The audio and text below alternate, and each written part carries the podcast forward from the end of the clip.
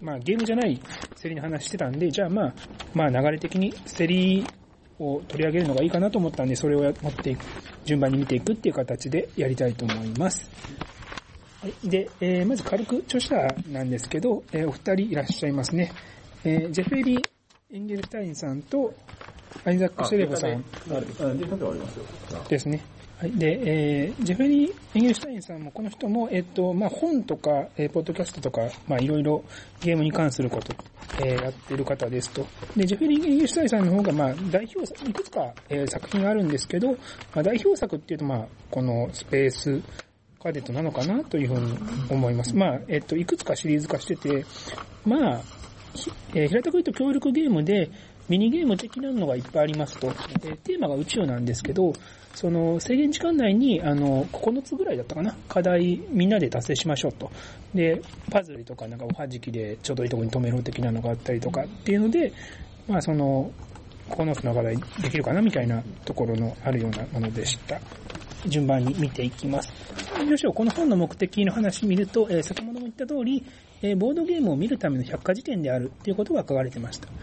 この人が、えー言うえー著者が言うには、えっと、このゲームの、このゲームじゃないわ、この本の、えーどういうふうに使えるかっていうと、ゲームメカニクスの、えーマニュアルであり、えー構造解析の基盤、あるいは新しいアイデアの源泉、えーゲームデザインを教えるための教科書ですっていうふうに書かれてました。で、えー目次の方、えーその下に、えーガーッと、えー大きく、えー13章まで書いてあります。で、これを見て、えーまあ、僕が思ったのは、結構特徴的だなと思いました。どちらもそうですね。で、この、デザインを教えるための教科書っていう部分がすごい大きいのかなっていうのは思いました。例えば、えー9章ですね。ワーカープレイスメントっていうのは、まあ普通に考えて、えーアクションの一種、要は、えー普通であれば、え3章の、その、まあ、それなりに大きいトピックスとして、えー取り上げててもいいのかなと思うんですけど、やっぱりその、えーまあ、今現在、まあ人によって好みは違うとはいえ、まあ、そのゲーマーズゲームのかなり中心的なものであるのは、えー間違いないので、まあ、そういうところ知りたい人多いよねとか、あーそういうことはまあ考えてるのかなっていうふうには思いました。あとまあいいところとして、そうですね、えー制作者の意見、まあ要は、こういうところがいいとか、こういうところが悪いとか、いう話をしてるのと、やっぱり、その、この章それぞれに、まあ、10個ぐらい、えっと、説というか、まあ、中項目があるんですけれども、それに、えーゲームがもう多いものだと6個とか7個とか、その、割とその、発想を飛ばす形でいっぱい、あの、書いてくれてると。なんで、どんなゲームがあるんだろうなっていうのは調べやすいかなと。要は、あんまりゲーム知らないっていう人でも、まあ、それを機に、うん。他の、その、先行作品、興味持ってみたいなところは、すごい意識されてるなと思いました。それほど知らない人っていうのを念頭に置いてるかなっていう感じはそういう感じはありますね。はい。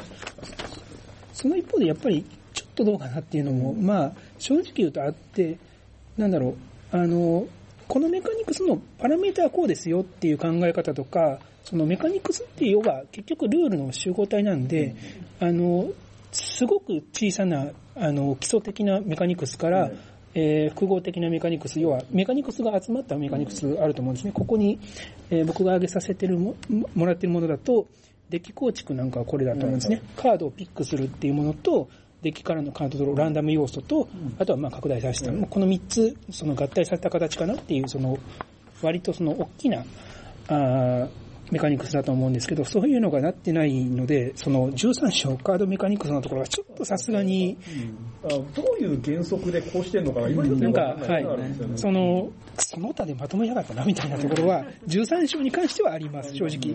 で、デッキ構築、ドラフト、取り手、ん？みたいな。みたいなあの、デッキ構築、ドラフトはまだわかる。二つ一緒なのは。取り手？みたいな。あの、そう、なんか、豚箱に全部掘り込んでやめなさい。そう。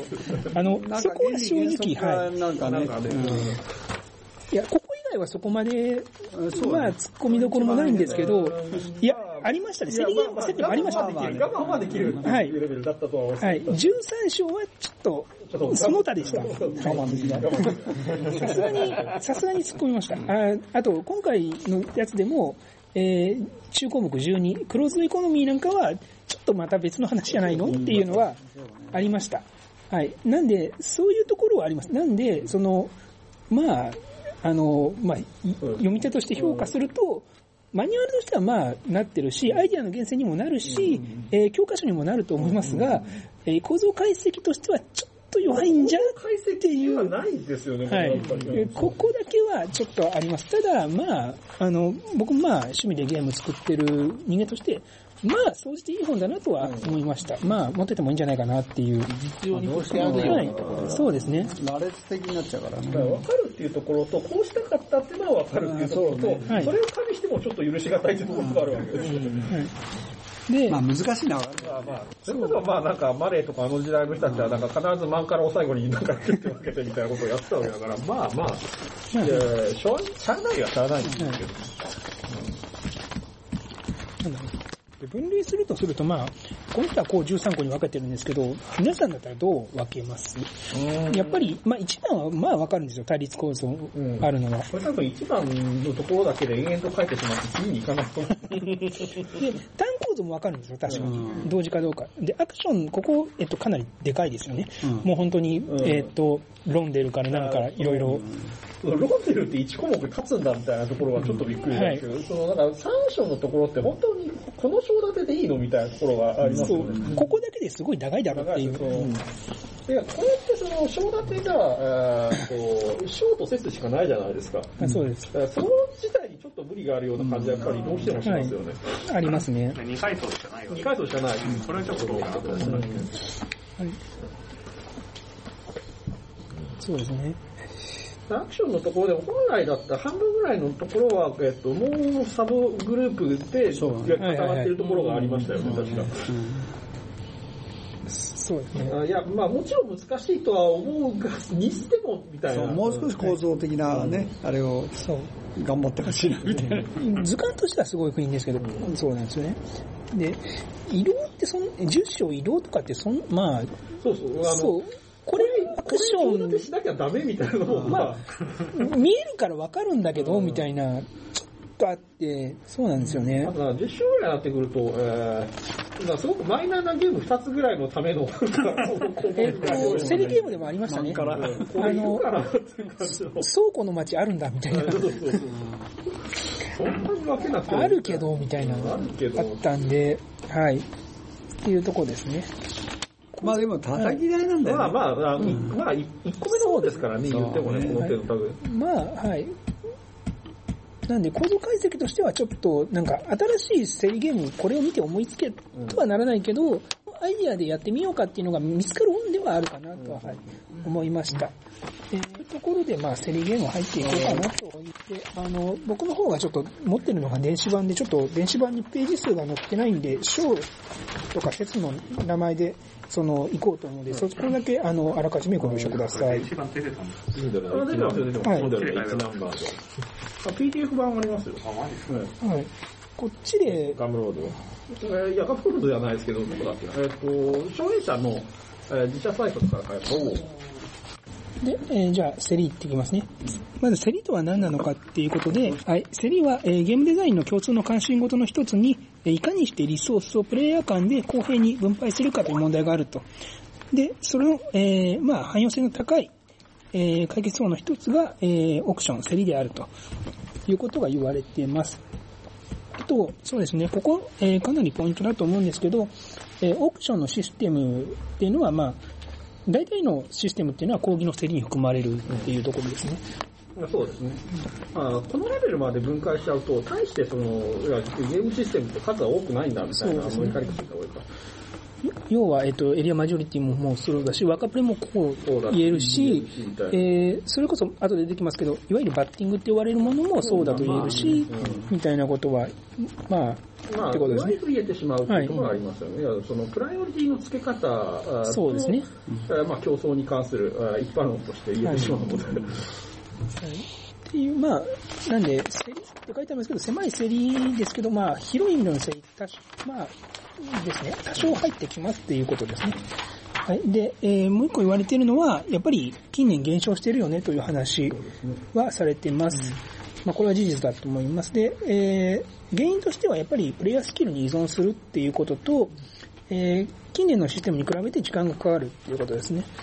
で、まあ、まあ、そう、いや、でもどうだろうな。普通の競り、まあ、うんいわゆる、えっと、まあ、パスマ、えーえーこの本でいう、えー3節、パスマでオーダーオークションだとすると、要は普通の競りって、えー誰かが競りを渡して終わるので、要は一人のパラメータしか増えない。そうですね。で、決めるのに時間がかかるのは確かだと思う。で、その1個決めるのに何回か言うので、えー時間かかるのは確かだと思います。だから行動数を稼ぎたいタイプのゲームとの相性はそんなに良くないなと言ったでしょ。ただまあ、その、時間がって言われると、あーそもそも最近のゲームって時間を何も気にしてないじゃないですか。気にしてないですか？むしろ早くなってません。まあ、いいや、その、い一周の時間はあ気にするんですけれども、トータルのプレイ時間ってもう全然気にしないでしょ、今。えーっと、それは、ああ、重げの話。重げの話うん、それはそうです。それはそうですけど、でセリのゲームが、えーっとメジャーだった頃って大体75から90ぐらいまでのレンジだったと思うんですけど、あ、重げで。はいはいはい。えーっと、いやまあ、セリが主に採用されあはいはい。でもそのレンジのゲーム今誰も作んないでしょ。まあそうですね。だからなんていうか、あーっと、セリのゲームを、えーっとやるようなシーン自体がなくなっセリのシーンセリのゲームが採用されがちな、えーっと、なんていうんでしょう、えーレンジ自体が消滅したので、みたいなところの方が大きいんじゃないかなっていう気はしますよ。と、まあ、なんだろう、この本に書いてないんですけど、僕が思ってるのは、その、なんだろうな、あー要は強弱解析系のゲームじゃないじゃないですか。ええ。つまりその、強いってどれだじゃなくて、はいはい。あの、もっともらしい選択をしないといけない。要は、強い選択っていうと、その、まあ、えー普通に、えー自由に上げるオークションだとすれば、えー。最低価格を上げるか、えー降りるかが、まあ、通るのであれば最強なはずで、その、その最強が分かったから何なんだっていうゲームなので、そうですね。まあ、強い弱いじゃなくて、結局まあ、あのどうしてもナシキーコ的な概念が採用されちゃうので、あれはまあ他人に合わせる概念ですから、あーだからまあそういうところが、まあ、うんいわゆる、あそうですね。ーうん非マルチプレイヤー的なあーゲームとは合わない。まあ合わない。そうですね。解析的な具体的ところがに嫌嫌われる。競りで難しいのはやっぱり相場感だと思うんですね。うんでそそういう意味ではプレイヤーの能力に依存するっていうのは確かにそうだね。ただ、その相場感って言うんですけど、結局決着がつくのって、要するに、相場感合わせるというよりは、その相場から離れるというか、うん自分だけ得するようなものを作れれば強いよねっていうところが、一番、あの、なんだろう、簡単に差がつくところなので、まあそこもあるかなとは思います。はい。っていう感じで、えー、そうですね、そろそろ一個ずつ、はい、入っていきましょうということですね。一つ目、えー、公開オークションですね。えー、要するにモノポリーだと。はい。えー、オークショニアがいないんですかね？いなくて、まあ、いわゆる動かしでいいの話ですよね、これは。そうですね。えー、まあ、自由に上げてってねとえいうやつですね。あ、じゃあ、動かしではその次のイングリッシュオークション。あそうなんですよだからもう、えーオークショニアのいない動はいそうですね。一個分けるんだって思いましたけど、聞いてて。うんそうですねあるかなっていう気はしますけど、はい。まあ、聞いてない人がいるとか、どっちが先に行ったのか判定する人がいないっていうのは問題だよねっていうふうに書かれてますで。も、モノポリーの場合って、セリは、えーとその、その途中買わなかった、えー人の、そうえー止まった人が買わない場合は公開オークションってことにだからなってますねその日買わなかった人はオークションにはやればいいだけだよ、みたいな。まあそうですね。書かれてないだ、書かれてないんですよね、多分ね。はい。これね、空ハンデルの方がいいんじゃないですか。いや、あれ、オークションは、買わなかった人も落としていいんだよ、あ、ね落と。していいんでしたっけ落としていいの。だって半額になるから。あ、そうか、そうか。あの、日本式ナポレオンが公開オークションですよ。自由に言うんだもああ、そうか。ん。だから、あの、ブリッジみたいにターンがあるわけじゃなくて、そうですね。クーハンデル、クーハンデルもそうでしたっけ？日空ハンデル、本では違う。空ハンデル出し、カード出したらそれに対してもうバンバンバンバン言ってる。ああ、そう、あはいそうそうそう。あれの方が1の例には近いと思います。うん。なくもない。うんなくもないですねなく。もないが、まあ別にオークションには立てればみたいな感じそうですね。まあ、はい。二つ目、まあ、ほぼ一緒です。えー、イングリッシュオークションです。はい。はい、えー、ほぼ一緒ですね。まあ、というか、まあ、割とスタンダードな競りの一個かなと思います。自由にやっていいですよと。で、えー、反復な入札によって、その相場感消されるのがいいところだよっていうのはありましたね。まあ、そうですね。わかんないっていうよりも、まあ、だんだん分かってくるみたいなところはまああるのかなとは思います。でまあ一応、あと遅いよね、と。あ残暑として。まあまあそうですね。まあ、やっぱり声をね、みんなが、あの、えーリアルタイムで上げていくのは楽しいですよね。そうね。ただこれ一度一度大失敗するとたなかなか取り返せないし。そうですそうですね。いくらでも言えちゃいますからね。えーそうそう。それでなんか、みんながなんかうっかりしちゃって、なんか謎の相場が形成されちゃうとすげえめんどくせえことになはいる。買わなかったやつ優勝みたいなのたまにあります。あります。はい。えー、で、まあ、競り全般に言えることですが、入札者がお互いの情報を多く明らかにし、自分予定額に達するまで入札し続けるという弱めの有力整理を持っている。まあ、ね。自分の予定額っていうのが若干まあ、まあいいか。そうですね。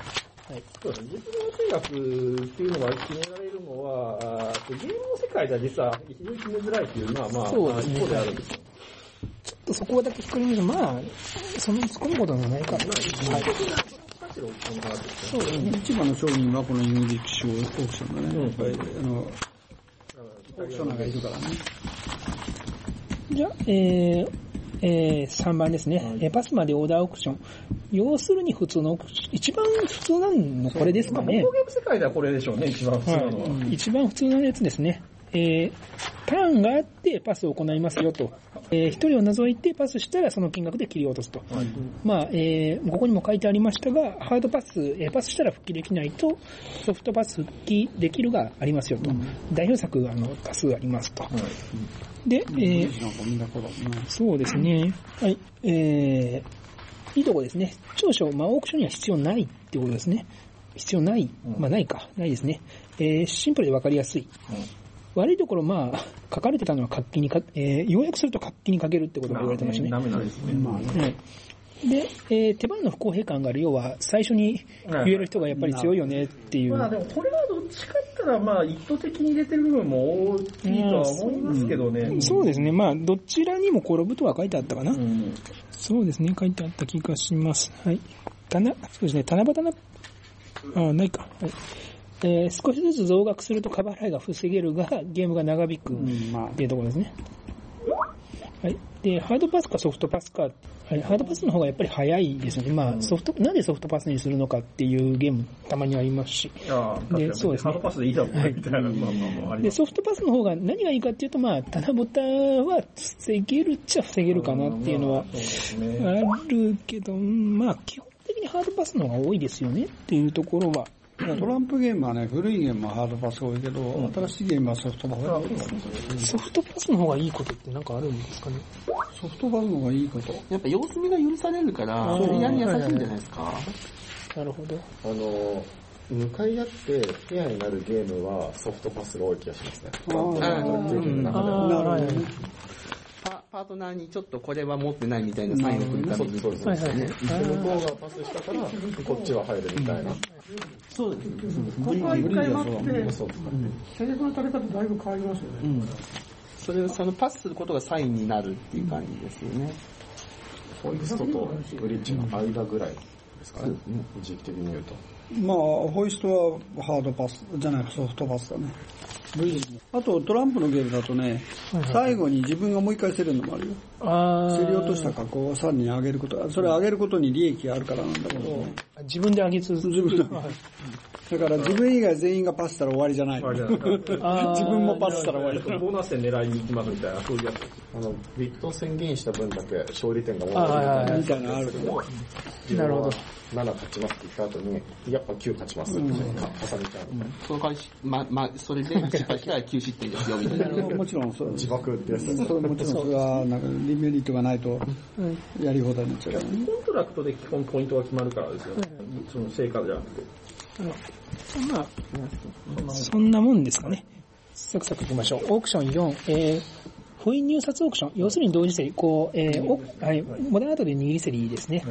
全員がこう、えー、同時せーので公開して最高額提示者が競り落とすってやつですね。えー、長所やっぱり早いし、えー、サブシステムとして使いやすいっていうのがやっぱりありますね。あとは、こう、パッと出すんで、まあ、その、こう、まあ、一瞬のこう盛り上がりみたいなのはやっぱりあるかなっていうふうには、えー書かれてました。で、短所はやっぱり一発で決まっちゃうんで、相場感の共有っていうのがされない。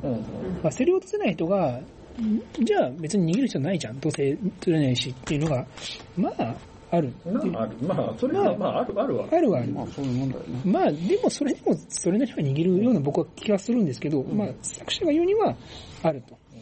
で、まあ、これ、えー次にも多少関わりますけど、1位タイの時の処理が必要ですと。まあもちろんそうです。はい。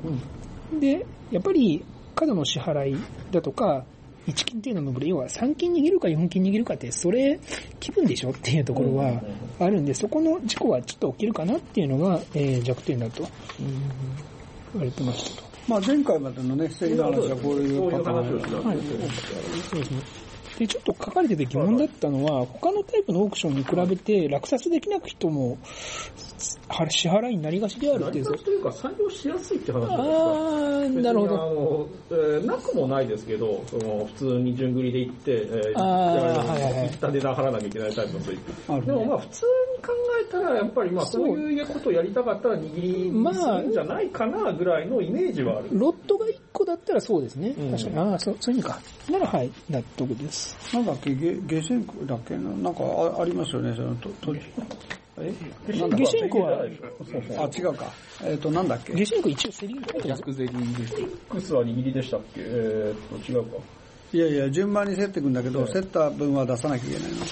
なんかあったよね。はあります。はいファイルははいなん。かロットが、はいロットがたくさんあっていいんだったら、それこそもう、えー、フォーセール全部出さないといけないとか、いくらでも、あ、サムライもそうですね。あはい、いくら、まあ、いくらでもないか。でも、あの、メジャーではないです、やっぱり。ーそうだね。うん、で、握りであの全部あ払わなきゃいけないの方が、まあやっぱり、そうまあ、まあ、本体的にはメジャーだと思います。まあ、多分これで一番この払わなければならないっていうのに利用されてるのは必要国でしょう。必要国、ゲームオブスローンズ。ああ、そうですねあの戦力を置いて負けても取られてるから、いはいはい。そういあうことでしょうか。プロとして。まあ、だから、まあ、支払いに、そうですね、落札できたかったとしても支払い、え置いてあった戦力は負けてももう帰ってこないよ。帰ってこないからねっていう、あそれはそういうものと思ってくださいっていう。のは、まあまあ、そうですね。そうか、あるか。結局その握りじゃなくって、えー、とコールするタイプの競りで、えー、2着まで家、えー、落札できなかった人も支払いになると、えー、じゃあ言わないかちょっと悲惨なことにもまあなるわけで。あーえっと、なんかありませんでしたっけ？ゾンゾンビのやつで。あなんだっけあるはありますあで、だからそういう効果を狙ってそれを狙ってんだけどね。競り上げ式で払わなきゃならない。払わなきゃいけないはいなくもないです。えーっとただまあ、それやっぱり特殊な効果を狙ってそうしてるわけで、うんあんまりなんか、まあ、普通に採用する感じじゃないとは思いますけどね。はい。あそういうことですね。なら、はい。納得です。結構ね、大変ですよ。途中で降りることはできないから、もうなんか、もう突っ込んだものなくなっちゃうたらもう心の錯誤が起こってももうガンガン突っ込むみたいな。東京オリンピックみたいな。怖い怖い怖い。見えたところで。じゃあ、次行きましょう。ははいい。えー、5つ目。えー、キャンセルのあるはいウィニュース。要するにバッティングです。えー、そうですね。ハゲタカの餌食が一番最初に例として載ってたんで、それですねカンセ。レーションまで載せるんだって感じはちょっとしますそうですね。要は、この1位タイの処理決めなきゃいけないなんですけど、まあ、ただ、ちょっと珍しいなと思ったのは、バッティングってなんか、日本だと、日本だとそのジャンルみたいなのになってますけど、海外だとなんかあんまりジャンルってなってないじゃないですか。そうジャンルって言葉がないですよね。なんで、まあ、これ一個取り上げてるのは、なんか海外でも、なんか、あんのかなと思ったまあ、まあそうですね。まあ、言葉になってないけど、ジャンルみたいなのがあるのかなとはバッテ。ィングっていう英語がバッティングを意味しないのは英語の欠陥だと思ってるんですけど。だって牛と牛の角が付き合うんだから、それは普通にバッティングの意味を持たせないよっていうふうに思うんですけど。はいはいはいえそうですね。まあだから、ジャンル、うんまあ見なされて、言葉ができてないだけで、まああるのは間違いないんじゃないですかね。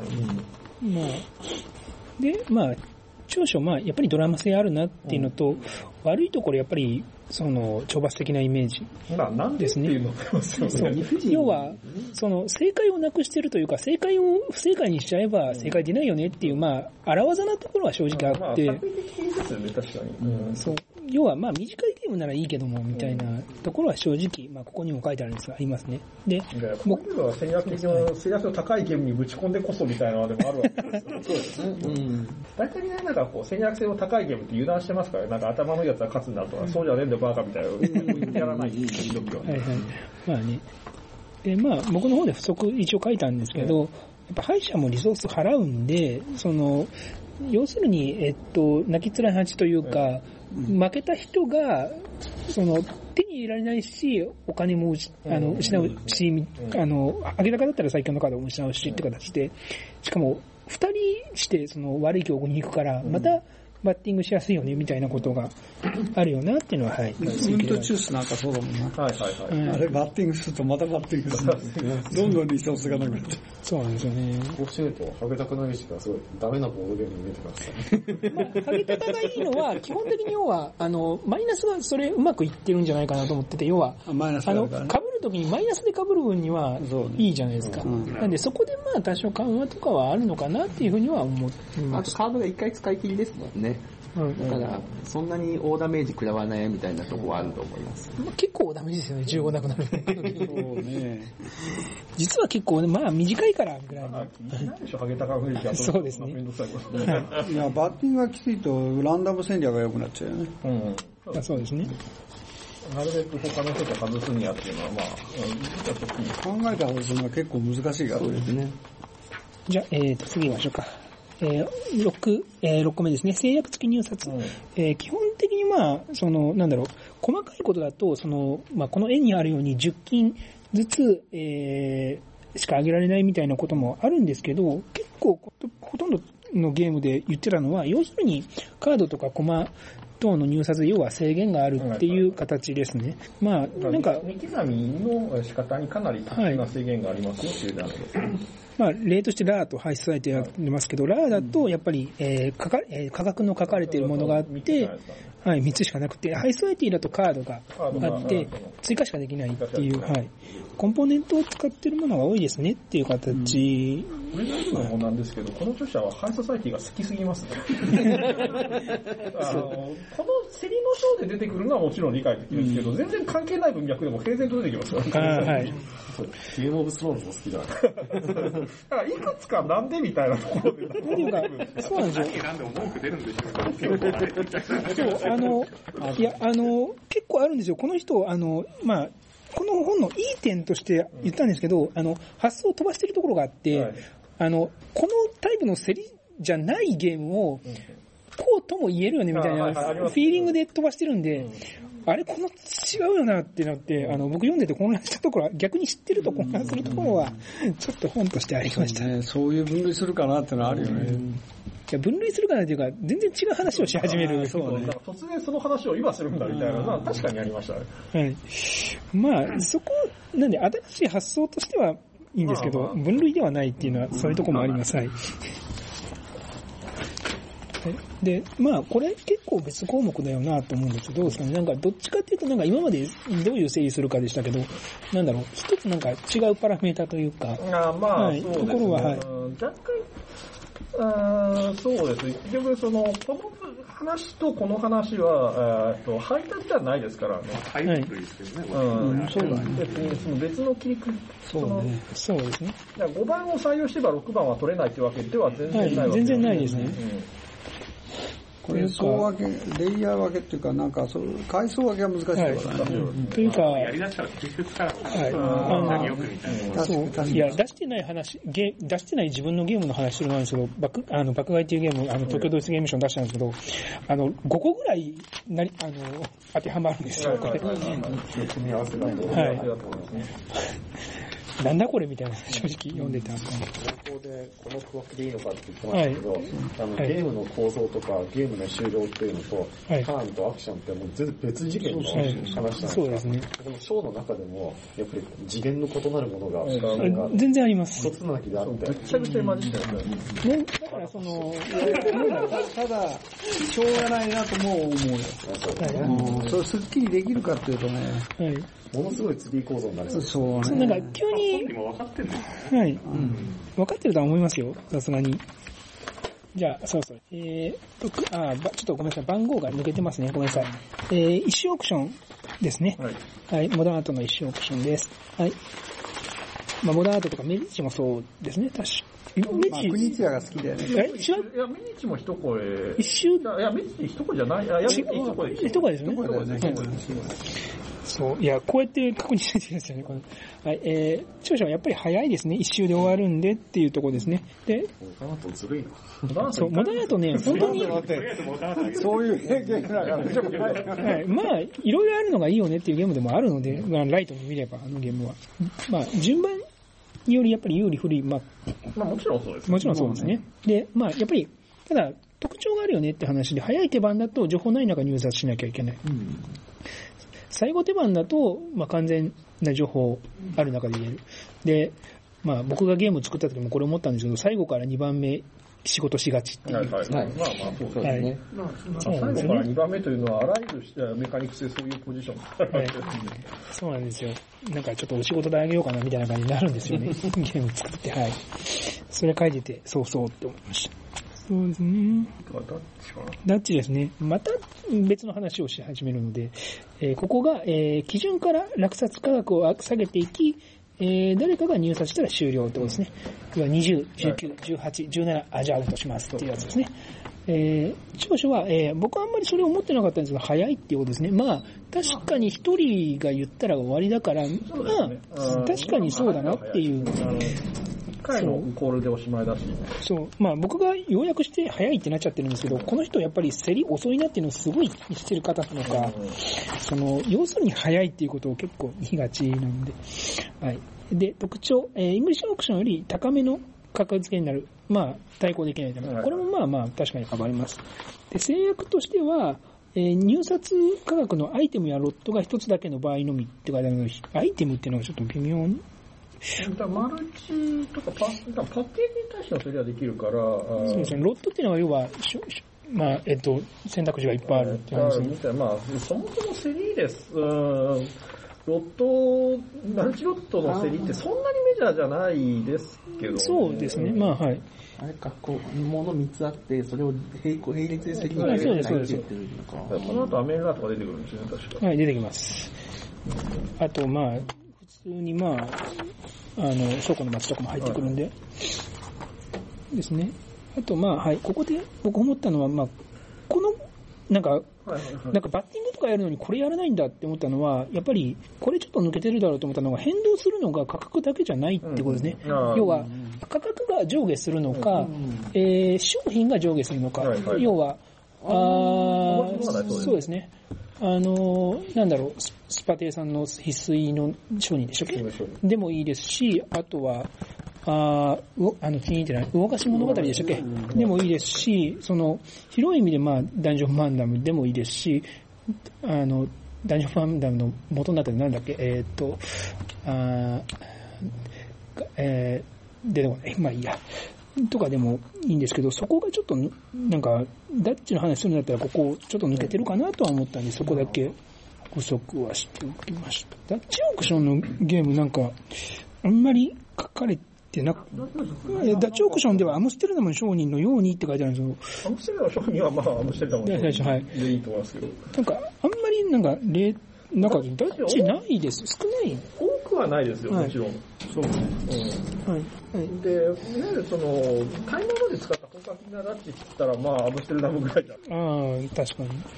も別に普通に、あの、コードをターンごとに下げていくみたいなので、それとセネターズもそういうルールありますし、はいはいはい。逆にまあ、仲はないと思いますけど、はい。意外に少ないかもね。うん。はい、で、そうこの、えートピックの、えー後半がちょっと別の話になってたんで、えー B って形で分けたんですけど、えー講義のダッチオークションとしてカードの革っていうのがありますと。まあよくあるやつですね。はい、えー山札から、えーどんどんどんどん流れていって、えー出たばっかりのやつは高いですよ、えー全然売れ残ってるやつは安いですよっていうメカニズムですね。あるいは足としてスモールワールドの、その、うん。えはい。はい。はい。ー遠くのやつ、えー取りたかったら、あの、一金置いてきなさいよっていう、あれですね。スルーチーズをめちゃくちゃ好きなんですよね。そうですね。あの人あらゆるところでスルーチーズ。本当多いんですよ。まあいろんな。まあ、モダート多いのは知らないんですけど、モノアートがこのパートで多いのはもちろんわかりまあねスルーチーズは本当にこの本を見てると、至るところで出てきます。そう。で、長所、まあ普通のダッチオークションと比べて複数ロットを同時に競ることができる。まあまあ確かにっていう。で、えーそうですね不、不人気なものの値段を下げるっていうのは、まあ、あの、いろいろ使えるよって話をしてました。これでもいっぱい出てくるね。いろんなとここれろは本当にね、はい、まあ、そう。で、ここがその発想飛ばしてるところなんですけど、あの、参考となるゲームで一番最初にアグリコラって書くのやめてほしいんです。あのダッチで、そう、パッと見て、え？って思って、まあ、あの、何の話してるかっていうと、木が売れ残った時に、こう、木がどんどん追加されるアクションあの、それの話をしてます。すごい、えって思って。まあダッチっちゃダッチだけどね、みたいな。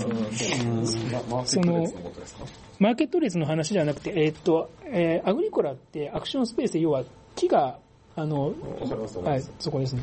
で、急にそういう話とか結構出てくる。これがカードの川の中で、シティビルダー、パックス、スルージェイジス、スモールワールドってあって、はいこれマーケットでもマーケット列でできますよねって言って、例えばワーカープレイスメントであればアグリコラ。はいはいそうそうそう順番的には5、6番目ぐらい。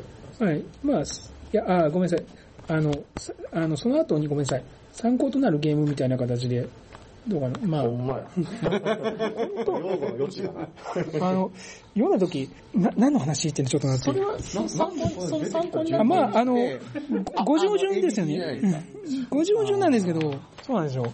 あそこ、英語タイトルの現代のエディットのそう、それに気づくのにちょっと僕が時間かかって。なるほど。だから、まそうだったのか。あ、仕方がない。いや、まあ、仕方ないんですけど、いや、でも翻訳の時に変えればいいじゃ正ん。直ちょっとここは苦労しました、この本がこうなってんだったら、まあ役者の判断でここまで書いたら、そうなんですそうね。ですねあの神経ですよね。その、その順番にし、なんか役者の C が入りますからね。さっきの話になってきた。でも書いてほしかったなーっていうのが正直、はい、ありました。で、またここで、すごいレア、すごく違和感感じる。はい、そう、いや、読んでて違和感はありますよね。ねいや、いい本ではあるんですけど、違和感が感じないではない。だからね、そういうところで気になっちゃってね、なんかなね読み進むのがずっこけちゃうね。あの、この本って、結局、そんな、あの、僕何度も読んでたんですけど、精読したのは初めてだったんで、はいはいはい。精読すると、あれこんな本だっけ？みたいな。謎の記述が見当たる結構、これはなんだ？なんか、いいカタログだなーって思って見てたんですけど。はい。で、はい、次行きましょうか。はい。レアなのが出てきますね。2入札オークション。はい、ビックリオークション。はいまあ、ビックリオークションイコール2入札かって言われると、微妙だよみたいなのは、まあ、あまあまあこれまでの4ヶ月でやった通りですけど。はい。そうですね。けど、まあ、まあここでも書かれてる通り、ラストパラダイスやっぱり唯一なんですかね。なんかなんかあったような気もするんだけど。前もなんか言ってたね。で、そうなんですよ。で、ここの、ここでもその参考となるゲーム、ハーバーって書かれてるんですけど、まあちょっと全然違う話をしてるので、その、要するに、発想、なんか、シチュエーションを発想すれば、ここで、あの、ゲームと関係ないところで、フレーバー的にはされてるんじゃないのみたいな話が出てきて。現在メジャーなゲームじゃないですけど、もっとドマイナーなゲーム、あバシバシ注釈なしで出してるみたいな感じの、しますけども。まあそうですね。あの、参考になるからね、その方がね。はいこれでももっと使われていいシステムと思うけどね。うんそうなんですよね。結局、その、まあ、ここでも書かれてたんですけど、その、ルールが多い割に、そんな、あの、やっぱ直感的ではないんでもそうかなとも思うんですよね。別にそう、実装するのは難しいってことかてねいう。か直感性なんて今更ボードゲーマーが気にすることじゃなくないっていう っちゃったあなたむちゃくちゃ不自然なこといくらでも切れてるじゃん。まあ、そうだけまあど。なんだろうな、それをやったところでそんなに変わらないというか、結局、変な値付けするんですよ意外と意外となんか意外と面白いですよ。あの、セカンドプライスでやってみると。そうですか？うんうん。まあ、ラストパラダイスだから面白いっていう側面もなくはないような気もしますね。ラストパラダイス、まあラストパラダイスそれなんかあちこちで喋ってるのでもう別にいいかなって感じもしますけど。ラストパラダイスは割と語りどころのあるゲームなので、うん、なるほど。すごくなんかね、あの、経済学のモデルそのまま出しましたみたいなゲームなんですよね。そうね。まあ、この作者は割と否定的に書いてたかなとは思いますね。なんか、あんまり機能してないよねぐらいの。いや、だからまあ結局、その、二入札がなんでその、オークション研究者に好かれるかっていうのの裏返しですよね、これは。はい。逆に言うと、とにかく沢田さんがやったぐらいで難しい話になっちゃってるわけだから、えまあ、ゲーマー向けじゃないよねっていうのがそうです。そうね、ゲームって不公正を楽しむとかあるかとがあらりますからね。まあ、正解が出ちゃうようなタイプのゲームっていうのは、あーまあ、しまあ、他に書いてるとですね、シングルのオークションで本当に採用すべきかというと、ちょっと疑大問はま量にだ出てくるかも、しれない。大量なもの売られるの前提なとこも、あと、いや別に、そうではないでしょセカンドプラスオークション自体は別に前提ではないですよ、もちろん。これでもうまく工夫して使ってたら面白いと思うんだけどうんね。でセカンドプライスオークションってあのちょっとしたひびを入れるとすぐ粉々になるっていうのがあのこれまでやった通りなので、うん、割となんかそういうそのひびの部分をペーパーカンパニーとかそういう、はい全然ありだと思いますけどね、うんまあ、あんまりなんか不当に無視されてる、えーオークション形式じゃないかなとは個人的には思います。なるほど。いやまあそもそもみんなそんなにオークションの形式って真面目に考えてないだろうっていうのもまあ思いますけどね。であって、そこじゃないでしょ、あの多くの場合、あのはいゲームデザインのあのオークションゲームにおいてすら、まあ、そうですね。オークションの形式ではなくて、結局、結局物の価値じゃないですか。そうです、そうです、そうです。オークションの形式自体にそんなにみんなこだわっているかっていうと、うーん、まあそうではないんじゃないかな。それを言われたらそうですね。というか、それこそ国津屋さんだけ、だけまで言うと、あれですけどまあ、だけとまでは言わない。いや、まあ、まあ国木あそこまでこだわってたのは国津だけじゃないかな。はい。なんか、いや、セリあの、草場さんとかと、あの、それこそ草、あの、国津屋より前のセリゲームってあるじゃないですか。はいはいはい。あれって、要するに、セリ、その頃のセリゲームってシステムとしてのセリゲームじゃなくて、要はごっこ遊びのセリゲームじゃないですか。うんそういうところから、あの、元はそうだったので、でしょうね。うん、で、国際以前にセリの形式についてちゃんとこう、えー作ったゲームって本当に数少ないと思いますよ。ある、あれはあるんですか？いや、僕はクカーベルとかは間違いなくそのああ、はいですけど。そうか、クーハンデラーとか。モダンアートってなんか5種類ぐらいセリの種類が、よそうですね、4種類プラス1種類。よえっと、プラダブルですね。はいダブル入れて。。うんあれ4種類じゃなくて全部イングリッシュオークションにしてもそんなになんかゲームの感じは変わらないよう差し値はないと変わりますね。差し値はあってほしい。で、いや差し値一声はかなり雰囲気が違うセリなんで、入札がなくても成り立つと思いますけど、多分。うんえっと、状況によって変わりますよね、価格が。差し値、えー、と一声、えー、と公開の率は、あやっぱりその誰が有利かが全然違うので、であのゲームって、えー、とすごい手番順がすごい重要なゲームだから、ね。だから誰に有利にするかっていうことが、あポイントになるわけですよね。あれで表現者は正の形式というよりは、その誰と組みたいかなんで、うん。だからだから、そそれのと競りの形式をうまく組み合わせた方がいいね。まあいいっていううんなんかそのハンドマネージメントというか、ええあのなんか違うところで戦ってるなっていう印象があるので、うんさっきおっしゃってたあの競りの種類を変えても成り立つのではないかっていうのはあのちょっとあるかなっていうのは感じましたね。そうですね、うーん、まあでも、基本一声で、えー一声、差し値、それ以外の3択っていうゲームじゃないかな、あれは。もまあ、3択だったら4つでも同じような気が同じ、そうそう、別にまあ、あの、うんまあ、3つか4つ。いやいや、確かにね、あの、全部同じ競りでも、また違うゲームで、としては面白いかも。あの、あのシステム自身がね、うん価格が積み重なっていくじゃないですか。ああいう自身が面白いもんね。はい枚数ね。あれがばらつきがあるところ、そうそうそう。え次、えー、一緒。セレクションオーダービット。要するに、たくさん、あの、ロットがありますよ、という話ですね。で、えーまあ、ここで重要なのは、競りっていうのは、まああの、商品だけじゃなくて、権利も競れるんだよっていうところで、ん要するに、えっと、まあ、一番高値になった人から順番に競り落としていくと。で、まあ特徴として、まあ他のもそうだなと思うんですけど、僕は。まあ、皆が、えーどのロット欲しいのか考えることになると、ん。つまりその、このロット欲しいの俺だけじゃんってなったら、まあ、妨害されるって言ったら、もちろんそうかもしれないけれど、そんなに高い額出さなくても、まあいいよねっていう。セレクションオーダービットに、クイズ屋のマネーって入るんですかね？え、何？マネー、あの、そうですね。いいと思いますよ。た国津屋のマネーってあの、お金出して、はい。そマネー。マネーうん番に山って、プレイヤーがそれぞれ出して、その中で一番はい最高額出した人から、バー2つとプレイヤーのやつから取っていくやつ。あれ、空間でって今リメイクちゃんと出てんだ。広い、えっ、と、少なくとも、はい、ジャンルには入ると思います。うんただまあ、その、高い額出した人からじゃなくて、選んでもらった人なんで、まあ、そこだけ多少は違いますけああ、ど、そうかそうかそうかそうか。はい。まあ、広い意味で入ります。うん。まあ、どこで切るかの問題なんで、入るで、はい、いいと思います。であの、え、11、えー、11個目、えーマルチスロットオークションですね。えー複数のロットに対して同時に競りを行うと。要するに A、B、C ってあって、それぞれに、えっと、まあ、持ってる金額、どういうふうに割り組み、割り振りますかっていうやつですね。これは、えっと、おののに対してビットをしてるイメージ、あそうですね。はい。だからまあ、ここもまあ、本当はマルチスロットって、その、一言で済ましちゃいけないわけですけど、その、まあまあいいでしょう、そう別、に。まあ、あ全部に対して、ロットが多いのと、要は、あの、いくつも言えるのはちょっと違うかな。違うね。はい。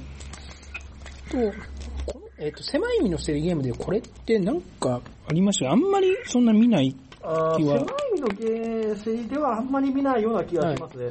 やっぱりまあ、ここで抱えてると、えっとまあなんか別のタイプのゲームにしちゃうかなっていう感じですね。セリアマジョリティだったりとか、うん。あーいわゆる講義のセリのはいはいはい方にまあ移っちゃうんじゃないかな。そうですね普通はめんどくさいから。結局まあ、そうなんですよね。いっぺんにやる、そうなんですよね。そのペンにやるものとしてはさすがに負荷がでかいっていう。そう、いっぺんにやるとでかいし、順番にやろうとすると、どれの値段の話？みたいな感じに結構なるですね。やるとしたらそうですね、まあなんかディプロマシーみたいな、えっ、と、郵便ライクな、あはいはいゆっくり時間をとって、えっ、と、ショーダウンみたいな形式で作る方がいいんでしょうね、このゲームは。えー、オフィオにクローズドエコノミー、完全に別の話に行きましたねロー。ドエコノミーここに入れていいのかな？そうなんですよ。結局、あの、セリゲームを作るときって、要するに、えっと、一つ考えなきゃいけないトピックスとして、えーお金というか、まあ、競りに使う、えー材料ですね、お金とは限らないんですけど、をどうやってもプレイヤーに戻すのかっていう話は、しなきゃいけないのは確かで、その、まあ、オークションには使うのか、普通になんかはい、お金配布するのかみたいなのはあるんですけど、その、システムとしての競りの話じゃないだろうっていう。別分類のような気がします別に、セリじゃなくてもクローズドエコノミーは成り立つは成り立つんはい。で、うんというか、まあ、成り立ちますよね。そうだね、成り立つよね。っていうか結構あるんじゃないの使った金どうするかみたいな。そう。すごくはない、いっぱいはないとは思いますけど、いっいっぱいはないぱいはないとは思います。でも、なくもないんじゃないかな。えっ、と、僕の方、まあ、注釈書きましたけど、えー資金、まあ、どう、えー分配するかっていう、あの、項目な気はしますね。えー途中で、えープレイヤーに資金戻ることで、まあ、その、やっぱり、競りって無計画に出費してしまうっていうのは問題なんで、それで詰まるのは、あの、はい、回避できますねっていうことですね。それを言いたいから、最後にこれを入れてるのかも。まあ、ただ、そんなに言ってないんですよ。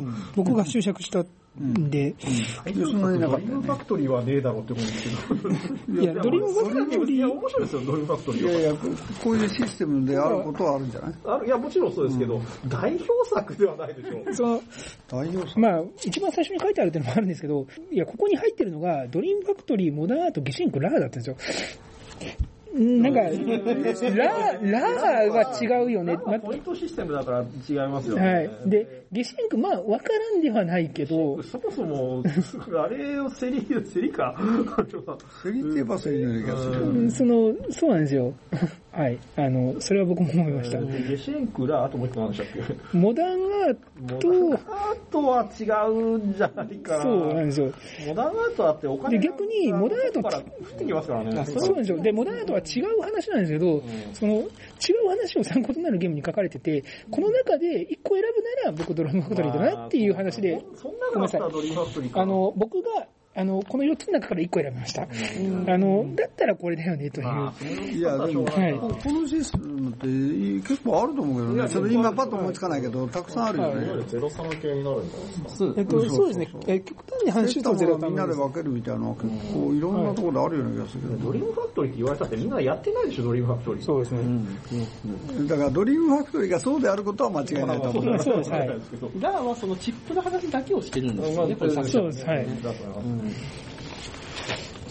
とまあ、効果としてはまあ、僕も自分で作ったんでわかるんですけど、やっぱりその、全体が80金しかない、100しかないっていうんで固定されることで、その、感覚がわかりやすくなるんでね、その、自分がどれぐらいお金持ってるのかっていうのが、そこはいいかなとは、はい、思います。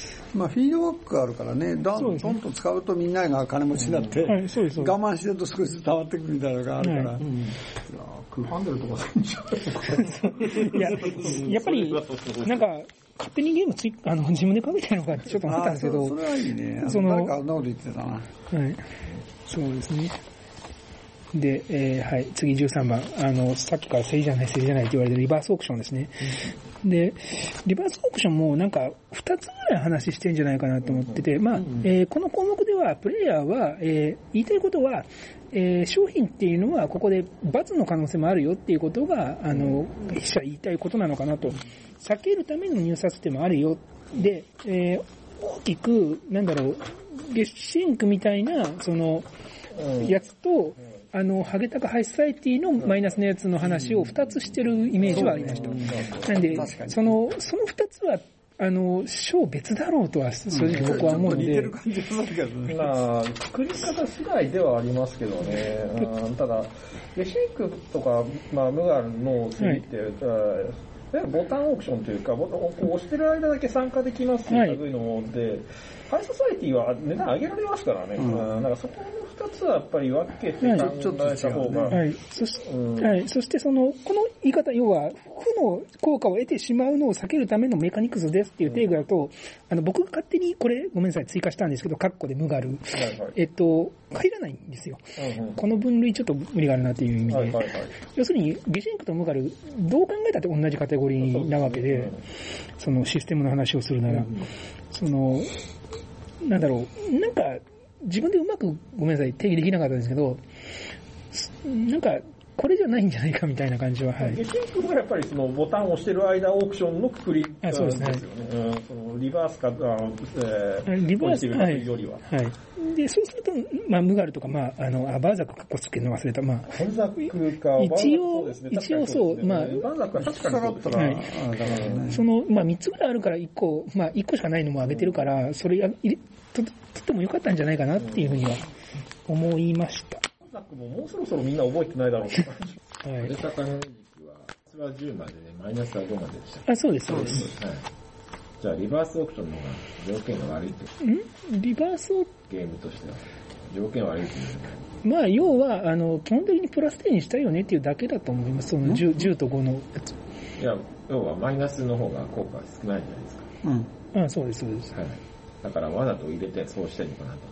もちろんそうだけど、うんはいあの、マイナスだからじゃなくて、バッティングに対する効果なんですよね。はい。プラスの方はバッティングは不利益だけど、マイナスの方はバッティングは利益だから、ね。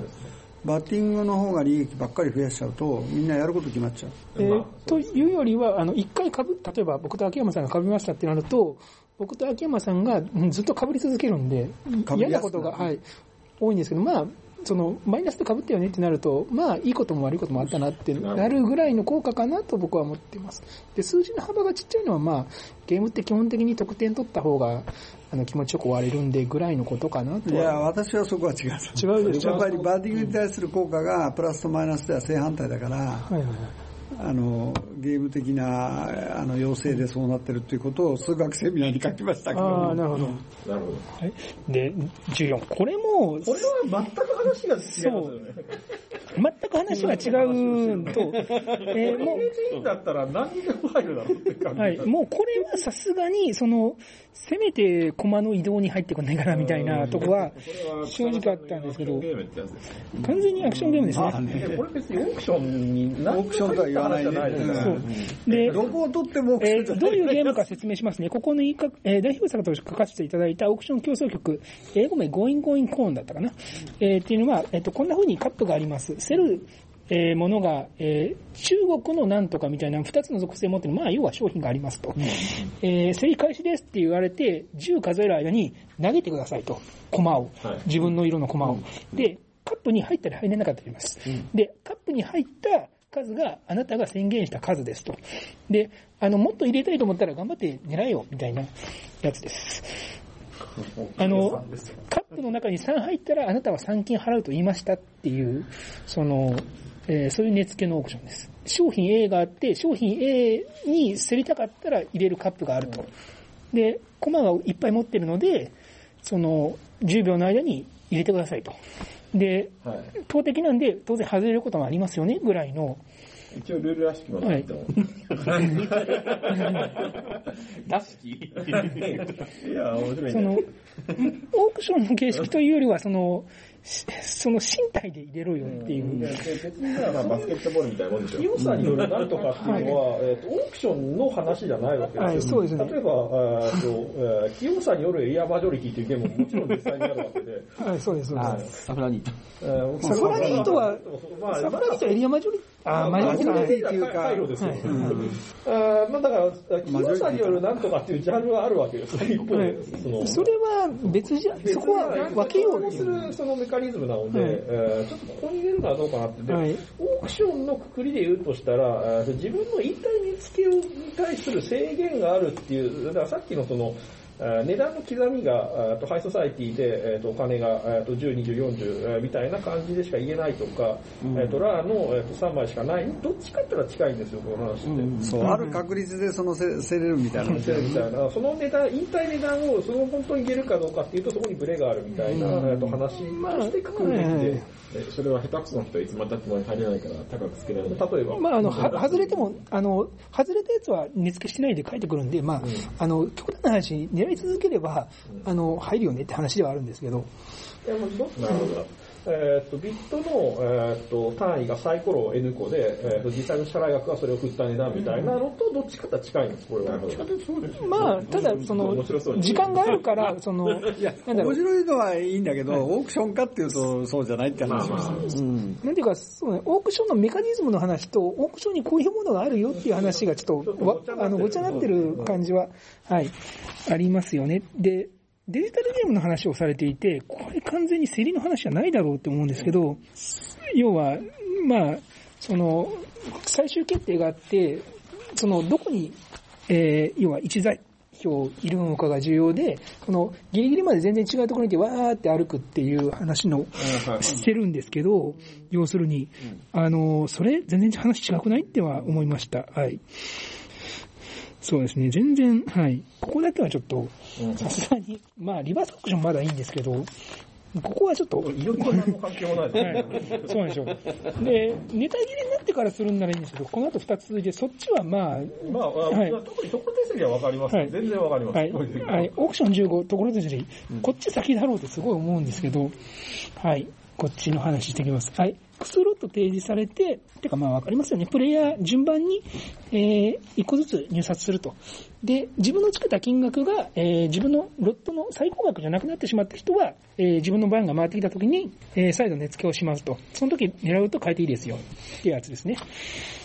まあ、その雰囲気のやつだったら誰もいないんで、1金とかで取れたりしますし、まあ、さすがに人数マイナス1なのかな、大体は。まあ、その場合は、あの、ちょっと高いかもしれないですけど、安い値段で買えますよみたいなのがいいとこですね、っていう話です。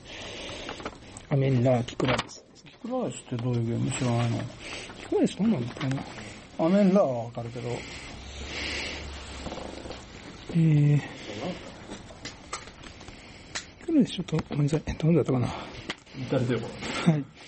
調べたんだけどどうだったかな？まあ。ごめんなさい。はい。はい。まあ、はい。そうですね、倉庫の街。これ、倉庫の街とまあ、そのリメイク以外、そんなないですよね、それこそ。まあ、えっ、と、倉庫の街と、あと、えっ、と、アメリカ版のヨービク。ヨービクでしたっけ？なんか、あの、なえーあの、バイキングの話になちょっと変わってましたよね。はい。のあ話です。の、あれはな、たあの、なんだっけ、遺跡を掘るゲームなんでしたっけ？遺跡を掘るゲーム？美術館の名前がついてる。えっわかりました。この名前がついてる地表工業なんだろう。ペレガモンと、えあ、ペルガモン。ペルガモンもこんな感じじゃなかったっ倉庫の街ですか？けいや、そこの町じゃなくて、ペルガモンというゲームは、はい。あの、なんかコマを置いてって、あの美術館のなんか陶芸地にそうそうそう。なんか言われてみたらそうだったような気がします。金色の気持ち悪い。そうそう。あれは自分のコマをそのセル場所に置いてくやつだから、こういう感じだけどね。ところてんではなかったでしょうところてんっていうのはどういうこと？あごめんなさい。えっと、15。要は、えっと、面らしそうですね。日本だとところてんでいいんですよね。それは一般的に。はい。初めての方に言われて向いてるというか、本当ですか？率がだからあれでしょ？あの、倉庫の町のやり方でしょ？倉庫の町。倉庫の町は特殊ですよ。倉庫の町は商品があって、コマいっぱい避けて、えー、並んだ数だけの値段であ競り落とす権利があるんです。そうかそうかそうか。なんで、倉庫の町と、まあ、そのリメイクでしか見たことない。あの、ペルガモンは置いた順番でああ、そうか、順番あるのか。あるんだよでもね。DTP がどうだったかな忘れちゃった。ちょっと僕もペルガモンは、はい。というわけで以上ですという。はいうんで、まあちょっとまとまりが悪い、まとまりが悪いって自分で言っちゃったんで、自分で言っちゃって何もやらないのもどうかなと思ったんで、えー僕の方でまとめてみました。あーまあ、大きく6つぐらい。の話なんじゃないかなと、パラメータ。はい。1個目のパラメータ、進行ですね。えー自由発言制なのか、単性なのか、同時入札なのか。なるほで、単性には、まあ、ハードパスとソフトパスがありますよで、まあ、大体カバーできるんじゃないかなと。パスに関するルールがあるよう。うん。で、次、えー価格の向きですね。えーイングリッシュとダッチがありますと、と要するに、えーどんどん額が減る話なのか、えーどんどん額が増える話なのかっていう価格の向きがありますよと。で、三つ目、これちょっと抜けてるかなと思ったところですね。えー変動するものはどちらなのか、えー価格が変動していくのか、えー商品、あ、思い出したガントレット・オブ・フールズですね。あの、まあ、最初のところですね。えーあの、商品がどんどんしょっぱくなったり、美味しくなったりしてくるのかっていう話。ここは、まあ、一個トピックスとして追加していいのかなと思いました。で、四つ目、ロットが、えー一つなのか多数なのか。これはまあ非常に大きく変わはい。ここはちょっと大きいので、はい、入れ、増えましたと。で、五つ目、まあ、ちょっと脱足な気もするんですけど、まあ、確かに大きいので、入札するものっていうのがありますので、と。で、えー、なんか、物理入れたがってるような気もしたので、えー、まあ、一つ目が、えー、単に数値。まあ、あの、えー、要は、20件あるから20まで言えますよっていうもの。二つ目が消費する選択肢、要はラーのコマであるとか、えーハイソサイティのカードであるとかっていうものがあると。で、まあちょっと、えー補足するなら、その非公開性、要はモルガナードだとちょっと見てないよとか、あとはカードだと特殊効果ついてますよっていうのをできるのでいいよねと。で、その、あマネーの話とちょっと似てるんですけど、ヨードレネコみたいに競りでえー手に入れた商品がまた入札に使えるっていうことも、その、この選択肢使うとできますよっていうのをまとめました。あと、まあ、ちょっと、うん。まあ、物理的な動作みたいな。ど、入れるのかな？うんちょっと僕も、なんか、これを入れるんだったら入れたいものはいくらでもありますよね。っていう話になっちゃうじゃないですか。はい、そうですね。あはい。まあ、一応入れました。なんか、何か競りに付随するメカニズムみたいな話ではい言うと、、そうですよね。私は外した方がいいと思う。どうやってお金戻すかとかの方がよっぽど重要じゃないですか。あとは、その、競り対象として、例えば、あの、1個の商品じゃなくて、あの、例えば、マジョリティのゲームで赤と緑セットにすると、赤欲しい人も緑欲しい人も競り合いますよ、みたいな話、やってくれた方が教科書的にはいい気はします。付随する話でいいんだったらメトロポリスとか、うん、あの辺の、うん、そのいやビットアクション、ビットアクションは何か他のアクションを付随して、えー、はいはいはい。ある程度の話はしてほしいんですよね。そこはわかります。ビッドすることは他の、他の何かにもできる。る。で特に競りの範疇だけで言うんであれば、競りのその競りかけられる対象に、えー影響を及ぼす。メトロポリスはかなり好きなゲームなので。さっきダンジョンズワンダムの元になったとおっしゃったのここに書いてあるあ、そうです、あそうです、そうです、そうです、はい。はい同じこと思いました。はいタイトルが思い浮かばせそうですね。そう。喋ろう喋ろうと思ってここに書いてるのに、書いてるのここでしたね。で、6個目、まあ、リバースオークションかかるんだったら、まあ一応書いとくかと思ったのが、あ商品の効果。高額出した人が良い効果を得るのか、低額出した人が悪い効果を得るのか、まあ、一応つけとくか、とは思いました。まあ、そんなもんですね。競りそのものじゃないけど、やっぱりさっきのお金がどう戻るかっていうのも、どうなんだろうね。重要ですよ、やっぱり。重要だけど、競りではないってことか。あそうです、そうです。競りのメカニクスではないです。競りゲームの説明書、あの、あの、教科書には絶対必要な項目だと思うけど、競りの項目で言うことではないです。ないということね。はい。それで一通り。はい。で、最後に、まあ僕の方で表をまとめてみました。まあ、あの、12、13、14、ちょっとさすがに話が違ったりするかなと思ったんで黒くなってます。で、えーまあ、えー進行がこういうふうにパラメータ分かれてますよって話だけは一応まあ、しときました。これわかはい。りやすいねこの、メカニクス大全の方で、はい。あの、やったことないゲームで、ルール難しいなと思った時に、私調べるみたいな感じで、作品に載ってたら、そこから調べるみたいな感じで使ってるんですけど、そういうので今までの話からするとちょっと信憑性ないかなって感じですか。えっと、信憑性がないというよりは、その、あの、例えば、あの、リバースオークションって書いてあって、リバースオークションじゃないゲームちょっと載ってたりするんで、あの、作品のとこだけ見るそのと、項目に生かされちゃいますよね。はいそのタイトルだけ見て、出てるとこだけ見ると。で、よく文章を読んでみるとその話してなかったわみたいな、ちょっと付随する話だったわっていうのはちょっとありますね。ひ非常に限定的ですよね。要素だけをピックアップしてるので、それがゆえに、その、ほとんどの項目にモダンアートが載ってるっていう、そういうことにまあそれはまだいいんですよ。モダン、モダン、要は、あの、あの、一周、一周オークションの話してて、モダンアート参考になりますよって言われて、ならないことは絶対ないので、そうですね。それはいいんですけど、その、外れてるとま全然競りじゃない話とか、それはまずいよね。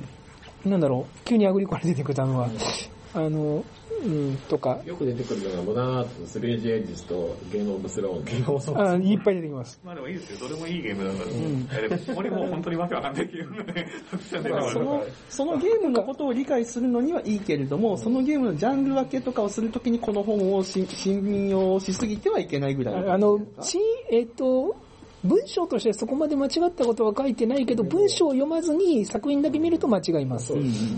だから本文読めばわかる。うん、わかりましだから知ってるゲームについて、そこに、まあ、起こってるについては何らかの動きはできるわけですけども、はい。知らないゲームについてそこの分類名で捉えると、はいまあ結構間違えるかなって感じがします。ありますね。そんなマニアックなゲームないですよ。いや、これいや、かなりありますよ。マニアックなのは、むちゃくちゃマニアックなのがあります。いやもうあ本当に全然知らないゲームマニアの結構ありますよ方向性がおかしいんですよね。僕も結構し、よここ、ここ5、6年くらいの BGG みたいな。ああそういう感じが。ウォーゲームとかはあんまりないから。いや、面白いのが、あのアルファベットのままのやつと日本語にちゃんとあったやつがあって、日本語になってるやつは多分日本に行って1回は出てるんですよ。多分そうです。日本で、多分バネストが6割くらい占めてるんじゃないかといや、バネストはすごいジャパンとか、なんかそういうのが、えっと1回でも入れて、多分どっかのボードゲームかなんかに登録されてたらもうそれで使ってるんですよ。だから、小野さんがそうした仕入れたゲームで、日本語版が出てないやつでも、小野さん TGIW に自分の放題をつけて載せてらっしゃるんですよね。いやもしかしてでこの本に書いてあるのって、小野さんのサイトに行った時に、その放題がついてるやつが反映されたりするので、あの、バネスト含め、日本語版が出てないゲームだったとしても、TGIW に載ってるタイトルだと、その日本語タイトルが載ってるっていう。ということは、日本で輸入店が放題つけて売ってなくても、小野さんが適当な放題つけてらしたら、それが、それがこの本に公式に載っちゃうということ、それ問題じゃないまあね、公式の放題って難しいところが。まあ、ますよね、SNE とかね。いや、でもまあ商品化してたらまあいいじゃないですか。二つあってもまあこっちを採用しますって。いやでも出てないのはクルードは石油王って名前で出たことあるんですかあれは結構古くから出たでしょ石油でも聞いたことあります。でもこれクルードが石油王ってなってるか？その名前出てたいや、私初めて。クルーもあるし、クヌードもあるし。いや、クルーもクルーでもいいけど、名作でクルードはクルードですあとサイズとかはちゃんと大釜線ああ、そうにつけですねたりして、。まあさすがにあれでもつけなきゃ問題がある。まあ、さいまあ、まあまあいいや。まあ、この本の作り方として的には、要するに、プレイした人の思い入れというか、プレイの経験の高く、すべてのゲームをプレイはできないわけですから、まあそうですねどうして。も濃淡が発生しますよね。うん。だから本当は、各専門家を集めて、うん。分担執筆すればいいから。そうね。うん二人で全部やったら、ただ、その場合もねはい、基準をどこに置くかってかなりずはい。うん討論しない、して決めないとはい。難しいと思うよ。逆に複数人でやるの結構嫌ですね、これ。まあ、はいまあ最初に書いてるこれ歴史性は完全にもう写真してるわけですそうだ。まあ、そういう本ではないそうね。いや、まあ、そこ、全部の方にやらなきゃいけないわけではない。いや、その分調べたら死ぬでしょ。まあ死ぬはい一生出ないですよ、そんなただね、やっぱり 有有名っていうか人口に感謝したゲームは全部入ってるぐらいの方がありがたいですけどね。うん。例えばあの前、オピニオネイテッドゲームズとかで、ちょっと大雑把なシステムの歴史みたいな記事が載ったじゃないですか。ああいうのちょっとね、あの、総論としてつけてくれるそうだね嬉しいなっていう感じは。そうそう。まあ確かに辞典なんだけど、辞典も最初の方を見るとね、あの、しょ少子が載ってたりするじゃない、うんで、そういうのってやっぱり内容を理解する助けになるから、うんちょっとあるといいね。というか、いや、一番、までやるわけじゃない。はい。あまあ、そんな、そんなことは求めてないですけど。あ。僕が読んでメカニズムの書質ってすごいな。いや、読んで思ったのは、そもそもメカニクスって何ですかって書いてないんですよ、この本。なんで、そこはいるだろうとは思ったんで、まあ、歴史がないのは、まあ、あの、コンセプトでわかるんですけど、ただそれまた始めると大変だよ。これが全て分類されてるもの自体から演繹してこい。うん いやー、さすがに書いとけとは思いますけど。サイアンドジマーンみたいなできないんですよっていう。あ自分はまーだ最初になんか書いてますけどね。ああ、そうね。